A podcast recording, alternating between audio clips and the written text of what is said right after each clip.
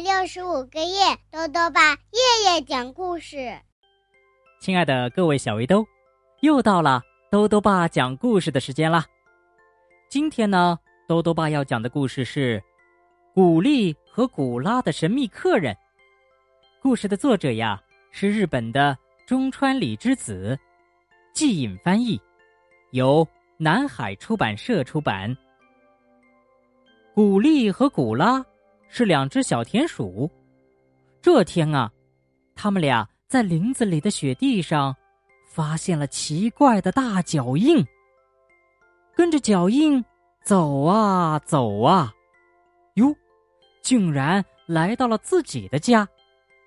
是来了什么神秘的客人吗？一起来听故事吧。古丽和古拉的神秘客人。田鼠古丽和古拉在树林里打雪仗。忽然，他们发现雪地上有奇怪的大坑。哎呀，是陷阱！古丽说：“这儿也有，那儿也有。”古拉惊讶的瞪圆了眼睛。雪地上好多大坑，一个。接着一个，是谁挖的呢？古丽探头看了看，说：“不，不是陷阱，是脚印。”古拉也探头看了看，说：“哦，没错，是靴子印。难道是狐狸？不，比狐狸的脚印大。难道是熊？”嗯，不，比熊的也大呀。那，咱们侦查一下吧，看看到底是谁的。好。古丽和古拉顺着大脚印往前走，穿过树林，越过原野，脚印一直通向落叶松林。树林边上。立着一个雪人，雪人身后有一座房子，房子的烟囱冒着烟，脚印在房子门口消失了。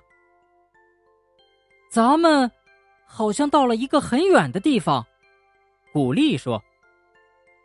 古拉说：“呃呃，不过这地方像是在哪儿见过。”咦？两只田鼠忽然揉了揉眼睛，这儿不是咱们自己的家吗？古丽和古拉打开门，他们看见一双好大好大的大棉靴，是谁的呢？哦，怪吓人的。古拉跟着说。两只田鼠用很小很小的声音说了句：“我们回来啦。”走进屋里，古丽脱下斗篷，想往墙上挂，可是那儿挂了一件钉着金扣子的红大衣。古拉摘下围巾，想挂起来，咦，已经有一条白围巾挂在那儿了。他们摘下帽子，一看，挂帽子的地方。早被一顶红帽子占上了。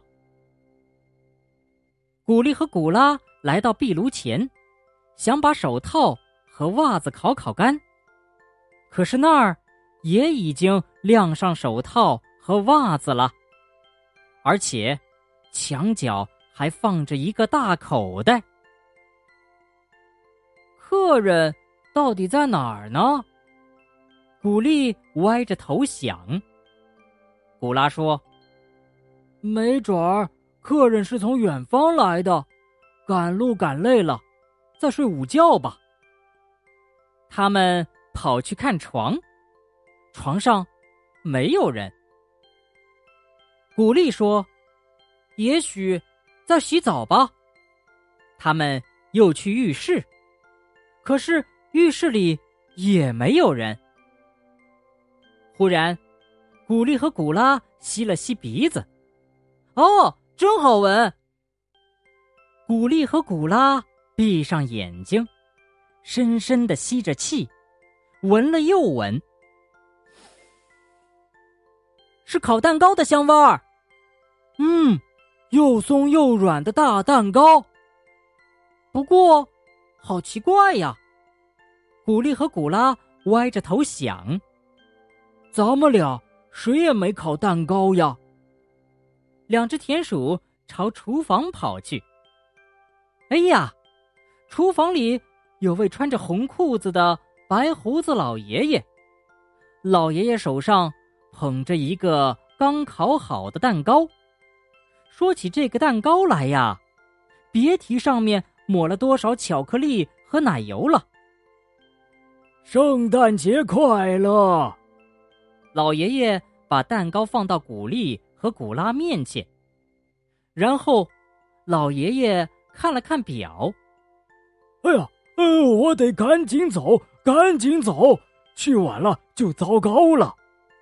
说着，他到壁炉前穿上袜子，然后围上围巾，穿好大衣，戴上帽子和手套，背起大口袋。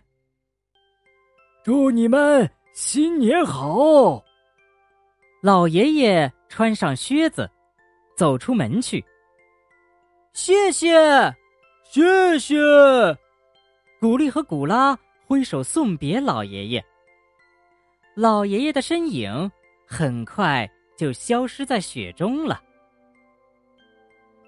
那天晚上，古丽和古拉家里来了好多朋友，他们都是闻到香味儿跑来的。大家在一起喝茶、吃蛋糕、唱歌。跳舞，愉快极了。好了，小围兜，今天的故事讲完了。你猜到古丽和古拉家的神秘客人是谁了吗？对了，就是圣诞老爷爷。豆豆爸还想问问小围兜，如果你的家里也来了神秘客人？你会希望是谁呢？如果想告诉兜兜爸，就到微信里来留言吧。要记得兜兜爸的公众号哦，查询“兜兜爸讲故事”这六个字就能找到了。好了，我们明天再见。